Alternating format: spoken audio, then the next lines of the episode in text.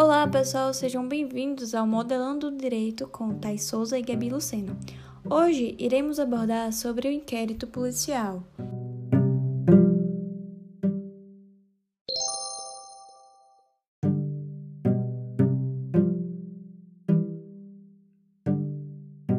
O inquérito policial é um procedimento administrativo conduzido pela Polícia Judiciária propósito de colher provas para apurar a materialidade da infração penal e a sua autoria.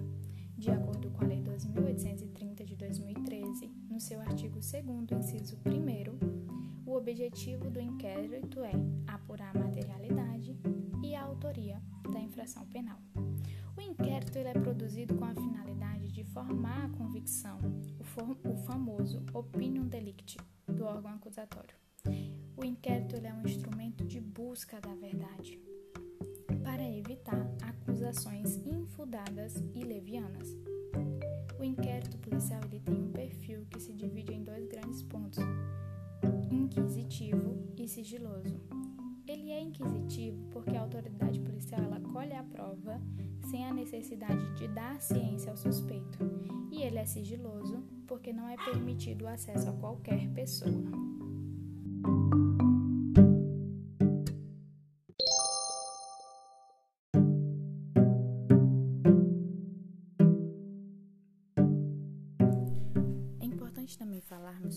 Se inicia e como termina o inquérito policial. Ele pode se iniciar de três formas: de ofício, por portaria ou por prisão em flagrante. E podemos distinguir essas três em três cognições, que é a cognição imediata, que é quando o delegado, por seus próprios meios, fica sabendo do crime através de jornais, através de internet, e temos também a cognição mediata, que é quando o delegado ele é provocado pelo Ministério Público ou pela própria vítima. E temos por fim a cognição coercitiva, que é quando a polícia, né, o agente de polícia, ele traz o agente criminoso preso em flagrante até a delegacia. E depois tem outros passos que o delegado segue, que é a requisição da autoridade competente, o requerimento ou a representação e a lavratura do auto de prisão em flagrante. E como se termina o inquérito policial? O inquérito policial ele chega ao seu fim quando se esgota todas as possibilidades de investigação, quando todas as provas foram colhidas e não tem mais o que fazer, encerra seu inquérito policial e passa para um próximo passo.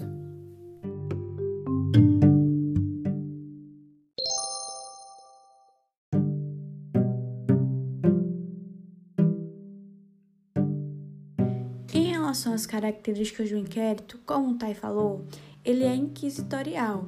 Esse caráter inquisitivo ele torna desnecessário a autoridade policial intimar um investigado das provas produzidas para que possa rebatê-las.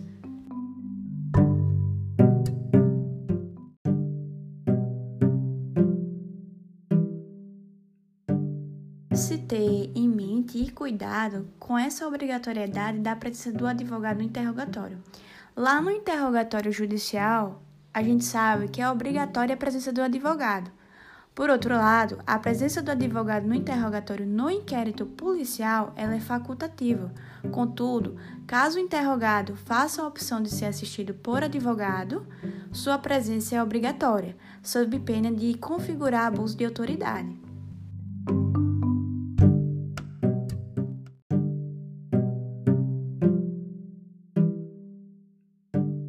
Inquérito também, ele é oficial, ele trata-se de uma investigação que deve ser realizada por autoridades e agentes integrantes dos quadros públicos, sendo vedada a delegação da atividade investigatória a particulares, inclusive por força da própria Constituição Federal.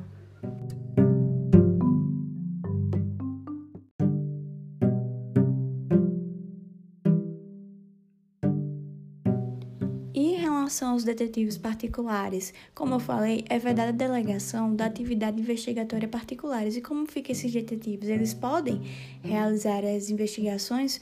Podem sim. Eles podem coletar dados e informações apenas de natureza não criminal, visando um interesse privado do contratante. é, eles recebem essa prerrogativa e podem colaborar com, essa, com a investigação, desde que expressamente autorizado pelo contratante e aceito pelo delegado de polícia.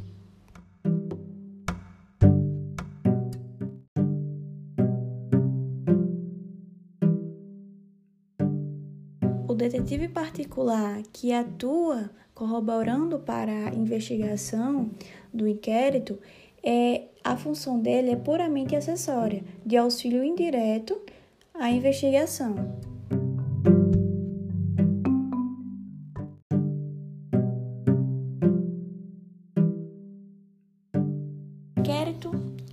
Escrito, todos os atos realizados no curso das investigações policiais serão formalizados de forma escrita e rubricados pela autoridade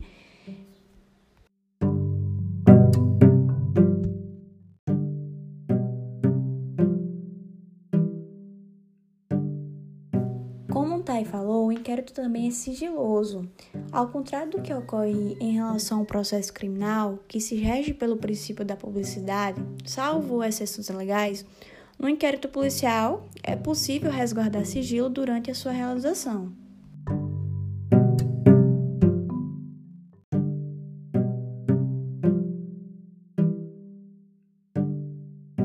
E como fica o advogado em relação ao sigilo? O advogado ele não vai poder ter acesso às diligências que estão em andamento, mas ele poderá ter acesso àquelas que já foram conclusas, os documentos já foram, aqueles que já foram encerrados.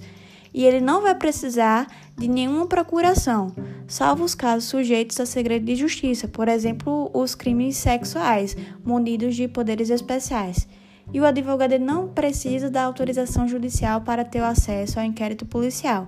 A gente está falando aqui em relação àqueles é, aquelas diligências que já foram concluídas.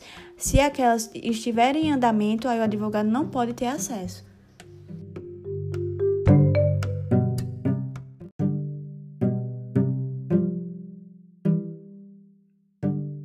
Por fim, o inquérito é dispensável é discricionário e indisponível. O inquérito policial é dispensável porque é possível que exista uma ação penal sem que exista um inquérito policial. Embora 99% dos casos seja acompanhada a ação penal com inquérito policial, mas deve-se ter em mente que o inquérito ele é dispensável. É, em relação à discricionariedade, significa que a liberdade da atuação dentro dos limites traçados pela lei. O próprio CPP, em seus artigos 6, que é um rol exemplificativo, e 7, ele elenca uma série de diligências feitas pelo delegado, mas não há uma ordem certa, será feito de acordo com o caso concreto.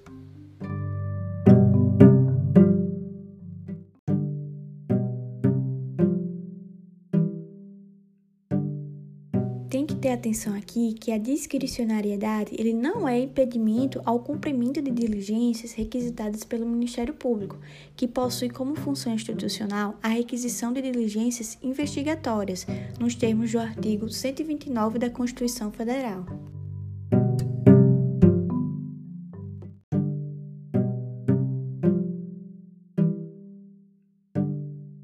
E por fim, o inquérito ele é indisponível. Uma vez instaurado o inquérito, o delegado ele não vai poder arquivar. Lá no artigo 17 do CPP, ele fala que a autoridade policial não poderá mandar arquivar autos do inquérito. O delegado ele possui certa discricionariedade para a instauração ou não do inquérito policial.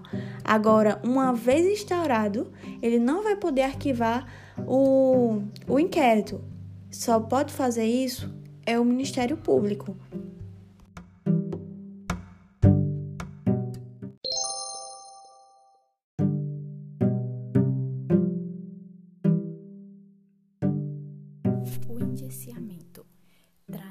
De um ato exclusivo do delegado de polícia, mediante a necessária motivação, o que configura seu caráter não discriminatório. Mas o que seria? O indiciamento ocorre quando há indícios de que determinada pessoa perpetrou o crime, que é alvo da investigação, e aí cumpre a autoridade policial proceder ao seu formal indiciamento.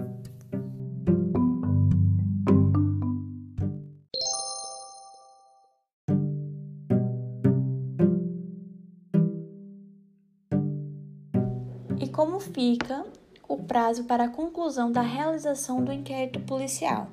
Se a pessoa estiver presa em decorrência de prisão preventiva, o prazo são de 10 dias. Pode ser prorrogado? Pode. Prorrogado por mais 15 dias única vez. Mas essa prorrogação, ela foi inserida pelo pacote de crime, que por sinal está suspensa. Então hoje, é, se a pessoa estiver presa decorrendo de prisão preventiva, o prazo para concluir o inquérito é apenas de 10 dias, porque o pacote de crime que dispõe acerca dessa prorrogação está suspensa.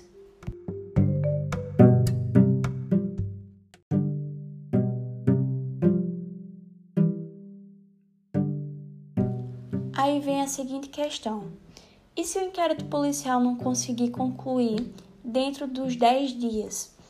Vai resultar num constrangimento ilegal e essa prisão deve ser de forma imediata relaxada.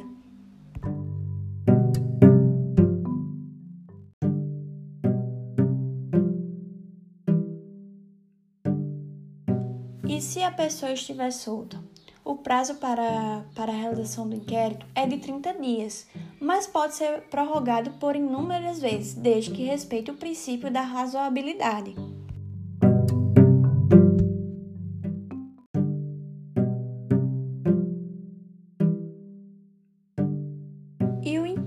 Realizado pela Polícia Federal.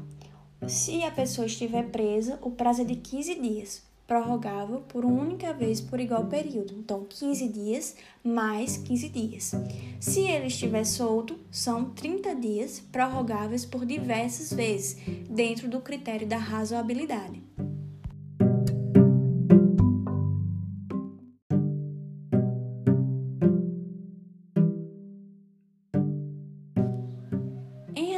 Lei de drogas, se a pessoa estiver presa, o prazo é de 30 dias para a conclusão do inquérito. Pode ser prorrogável por mais 30 dias.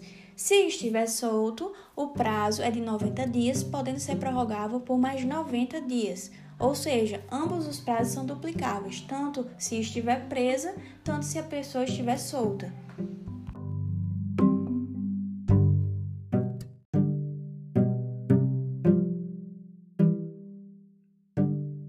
Prazo para a conclusão do inquérito policial militar, se a pessoa estiver presa, é de 20 dias e não tem prorrogação, ou seja, é improrrogável. Se estiver solta, é de 40 dias, prorrogável por mais 20 dias.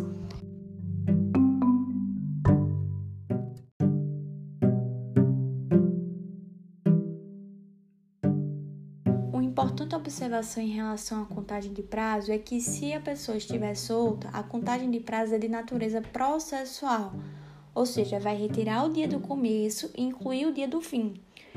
E se o dia do fim for feriado, sábado ou domingo, aí vai contar o próximo dia útil. É, em relação à contagem de prazo, se a pessoa estiver presa, aí a contagem de natureza não processual, ou seja, de natureza penal, porque a pessoa já está presa. Aí vai incluir o dia do começo e vai excluir o dia do fim. Se o final, se o fim for no feriado, ou sábado, ou domingo, não vai se prorrogar. Exemplo, se o prazo final é até o dia 13 e este cai em um domingo, encerra-se o prazo.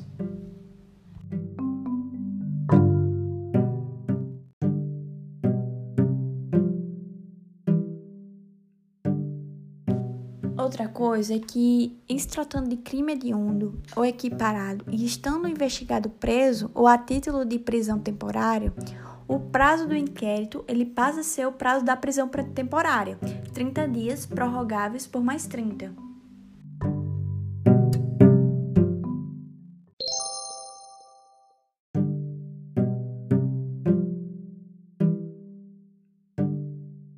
Agora vou falar sobre a identificação criminal. A identificação criminal é a individualização física do indiciado para que não se confunda com outra pessoa, por meio da colheita das impressões digitais, da fotografia e da captação de material biológico para exame de DNA.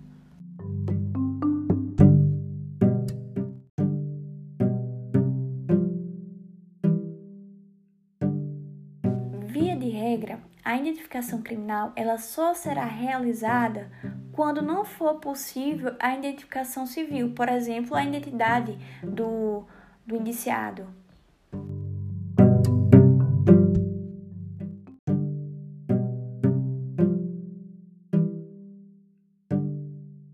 Lá na própria Constituição Federal, ele fala que o possivelmente identificado ele não vai ser submetido à identificação criminal, salvo nas hipóteses previstas em lei.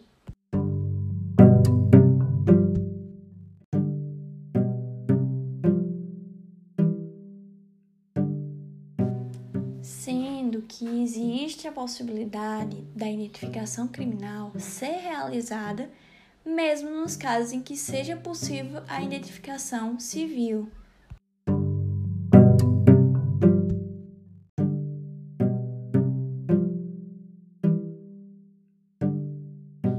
Quais são esses casos? Eles estão previstos lá na Lei 12.037 de 2019, que prevê as seguintes hipóteses: quando o documento apresentar rasura ou tiver indício de falsificação, quando o documento apresentado for insuficiente para identificar cabalmente o indiciado,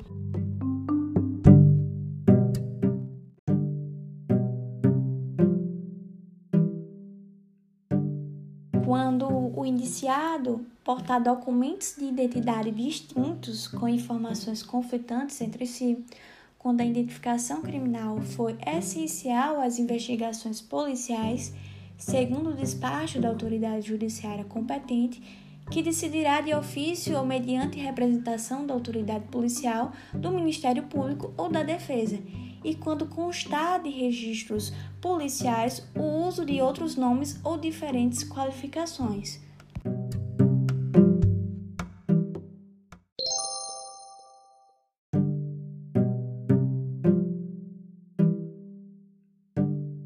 Possível o Ministério Público realizar é, diretamente as investigações de crime? Sim, o Ministério ele pode promover, por autoridade própria, as investigações de natureza penal.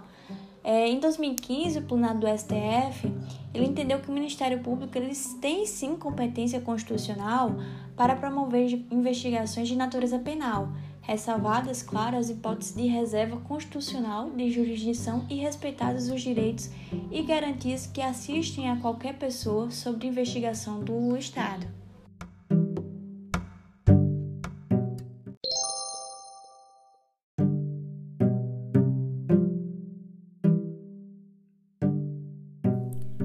O princípio do delegado natural não é tão falado, mas ele tem mesma característica do princípio do juiz natural. Quando falamos de princípio do delegado natural, esperamos da autoridade policial uma atuação imparcial na condução da investigação criminal, que ela não se deixe ser influenciada por terceiros.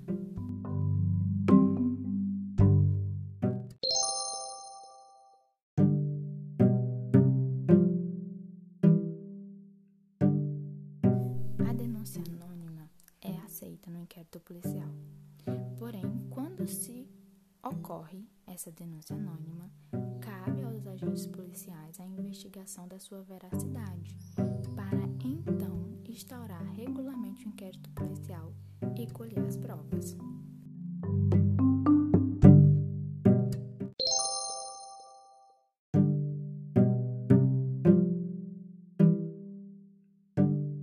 Esse é mais um Modelando Direito com Thais Souza e Gabi Lucena. Até mais, pessoal!